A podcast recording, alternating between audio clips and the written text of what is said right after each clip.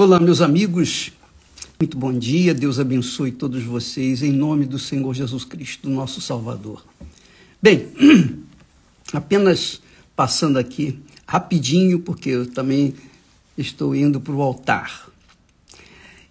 A verdade é que quando falamos, quando tratamos de ofertas, e dízimos, ou melhor, dízimos e ofertas. Primeiro tem que vir o dízimo, depois a oferta. Primeiro as primícias, depois as ofertas. Quando nós tratamos de ofertas, quando nós tratamos de oração, por exemplo, que nós falamos na semana passada, quando nós tratamos de jejum, por exemplo, Qualquer que seja a coisa que nós fazemos aqui na terra para Deus, o Deus invisível, nós não podemos esquecer que sem o altar não há como você oferecer ofertas, sacrifícios, dízimos e orações e jejuns e qualquer outra coisa que você queira fazer para Deus. Primeiro vem o altar. Jesus falou: qual é maior? A oferta ou o altar que santifica a oferta? Quer dizer, não havendo altar, não há oferta. Essa é a realidade. Antes de Deus, antes de Deus sacrificar o animal para cobrir a nudez de Adão e Eva, que é o pecado, obviamente Deus teve que fazer um altar. O altar representa Deus. A oferta representa você, eu, cada pessoa ofertante. Então, esse essa combinação, esse casamento não é completo, não é perfeito sem um sem um desses elementos. Primeiro o altar. Se não há o altar na sua vida, a oferta não vai valer de nada. Você representa o altar. Ou melhor, desculpa, errei. Você representa a oferta. O ofertante representa a oferta. E o altar representa Deus. É isso aí. Veja que Davi, na sua oração, a sua oração de arrependimento, lá no Salmo 51, ele diz assim: os sacrifícios para Deus são o espírito quebrantado. Quer dizer, se não houver um espírito quebrantado, o altar não vai existir. Porque Deus, que é o altar, não vai aceitar. A oração, o louvor, a adoração, o jejum, as primícias, as ofertas, tudo que se faz para Deus aqui na terra, primeiro vem o altar, depois vem o que se faz, que é a oferta, ou são as ofertas. Então você verifica, por exemplo, que quantas vezes a pessoa ora, ora, ora, ora e a resposta não vem. Às vezes ela ora de forma urgente. Agora, meu Deus, não vem a resposta. Por quê? Porque o espírito não está quebrantado, não está humilhado, não está rendido, não está oferecido, não está sendo oferta para Deus. ah, isso é muito glorioso, isso é muito bacana. Só Deus, meu, só Deus para revelar essas coisas. É óbvio. Por exemplo, Você está me assistindo agora e você vive das lives que nós colocamos aqui, postamos no Instagram, no Telegram, no Facebook, etc, etc.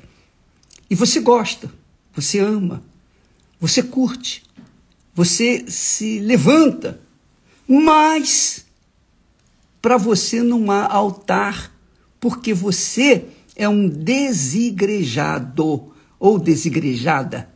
Quer dizer, você tenta servir a Deus na sua casa, não na igreja. E quem é que instituiu a igreja? Quem criou a igreja? Fui eu? Não. Quem foi? Foi o Zé Mané, o Zé Maria? Não. Foi o próprio Senhor Jesus.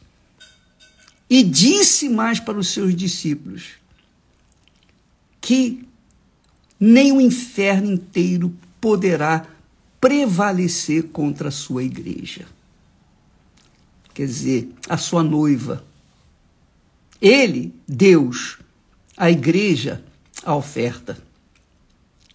Então, em não havendo altar na sua vida, então a oferta não tem sentido. Você tem que ser a oferta. E para você fazer a sua oferta a Deus, você tem que ir na igreja, onde há o altar, que representa Deus. O altar representa a, a cabeça, o cabeça da igreja, que é Jesus. O altar é onde a gente oferece a Deus nosso sacrifício. Não é o lugar onde a gente casa? Hum? Não é o lugar onde você quer casar sempre? As pessoas querem casar? Ah, eu quero, eu quero ir casar, eu quero que fulano vá no meu casamento, eu quero que o Beltrano e tal, eu vou fazer uma festa e tal. Mas qual é o maior, a, a, a maior importância do casamento? É a palavra empenhada dos dois no altar o altar representa Deus. Quer dizer, Deus é testemunha. Ele foi, ele é a minha testemunha no nosso casamento estéril. oh, aleluia. Graças a Deus. Que maravilha. Então, veja como Deus preza os valores espirituais. Não é oferta você acha que Deus precisa de oferta, de dízimos, disso, daquilo, daquilo outro? Você acha que Deus precisa de louvores, de adoração? Não, ele, ele, ele é Deus. Ele já é Deus. Ele foi, é e será sempre o mesmo. Então, quer você ofereça suas ofertas ou não, ele vai continuar sendo o que ele é com você ou sem você, comigo ou semigo, ele vai continuar sendo o que ele é. Veja só, você vê, ah, você conhece bem a história de Caim e Abel. A oferta de Caim não foi necessariamente o que desagradou a Deus.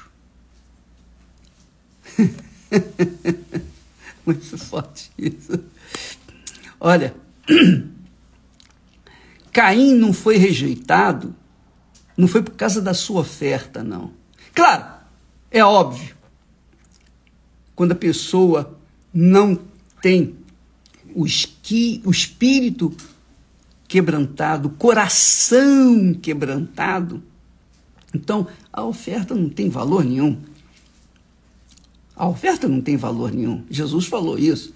Se você quando você for uh, diante do altar e te lembrar de, que tem, o irmão tem alguma coisa contra ti, deixa a tua oferta diante do altar. Não entrega, não. Deixa lá, diante do altar. Volta, acerta as contas com o seu irmão e depois volta e entrega a sua oferta no altar. Aí o altar vai abençoar aquela oferta. O altar vai receber aquela oferta. Ora, mas o problema não foi a oferta de Caim, mas foi o coração de Caim, o caráter de Caim. Esse, esse que foi o problema de Caim. Caim não foi rejeitado por causa da oferta que ofereceu. Mas a sua oferta foi rejeitada por causa de Caim. É Caim que foi rejeitado. Quando Deus rejeita a oferta, ele rejeita o ofertante. Quando Deus aceita a oferta, ele aceita o ofertante. A oferta, e qualquer oferta, não é qualquer coisa, não. É a oferta, a oração, o jejum, a devoção, o louvor, a adoração que nós oferecemos a Deus tem que ser acompanhado de um coração, o quê? Contrito. Um coração rendido, humilde. Um coração quebrantado. A palavra já diz quebrantado, quer dizer, um coração dependente, um coração de ovelha, digamos assim, porque você sabe, ovelha 100% dependente do cuidado do pastor. Assim que tem que ser o nosso coração quando apresentamos a Deus as nossas ofertas, sejam sacrifícios, sejam primícias. Então, Deus vê através da nossa oferta o nosso coração.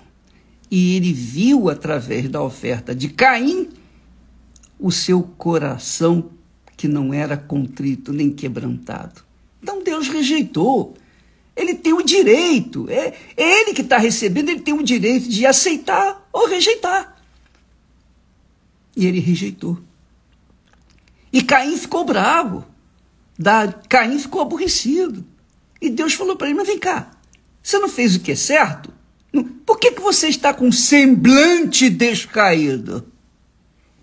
Porque o seu coração não fez a coisa certa. Você não fez o que me santificava. Então, Caim foi amaldiçoado pela sua própria oferta de vida desquebrantada, digamos assim. Essa é a realidade. Aprenda isso, minha amiga. Essa informação que eu estou passando para vocês, ela é fresca, fresquinha, fresquinha. Se isso não tiver uma aplicação na sua vida prática, de nada adianta. Não adianta você saber da verdade e continuar na mentira.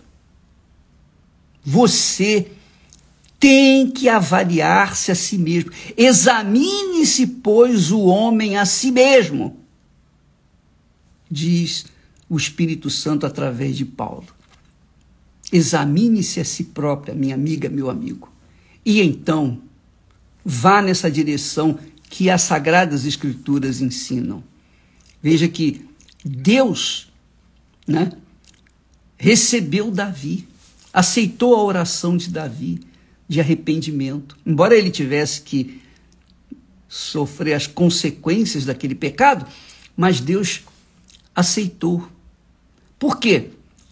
Porque Davi, que tinha o coração segundo o coração de Deus, ele apresentou o sacrifício de um coração, de um espírito quebrantado. Um coração quebrantado é contrito não desprezarás. Ó oh, Deus! Olha que maravilha! É assim que Deus recebe a oferta, porque quando ele recebe a oferta, minha amiga e meu amigo, vai aí uma revelaçãozinha extraordinária. Quando ele recebe a sua oferta, ele recebe a você. Porque ele não vive de ofertas, ele vive da glória eterna que ele é, que ele tem quando você oferece, quando nós oferecemos as nossas ofertas, nós oferecemos a nossa vida, ele recebe, ele aceita. As nossas ofertas aproximam-nos dele. E isso é que o agrada. Por isso, o salmista diz: Que darei ao Senhor? Que darei ao Senhor? por todos os benefícios que tem feito para comigo. Que te darei, Senhor? Que, que eu posso te dar? só existe uma coisa: tomarei o cálice da salvação invocarei o nome do Senhor, o eterno Deus. E cumprirei os meus votos diante do, de todo o teu povo. Minha amiga, meu amigo, coloca essa essa revelação, esse ensinamento em prática imediatamente e você vai ver a sua vida transformada como da água para o vinho, porque quando você entrega a sua oferta, coração contrito, espírito quebrantado, na realidade, ele recebe é a sua vida e aí sim você recebe o Espírito Santo que passa a fazer morada dentro de você. Você se torna a igreja viva do nosso Senhor Jesus Cristo. Deus abençoe. Amanhã falaremos mais. Deus abençoe e até lá. Em nome do Senhor Jesus.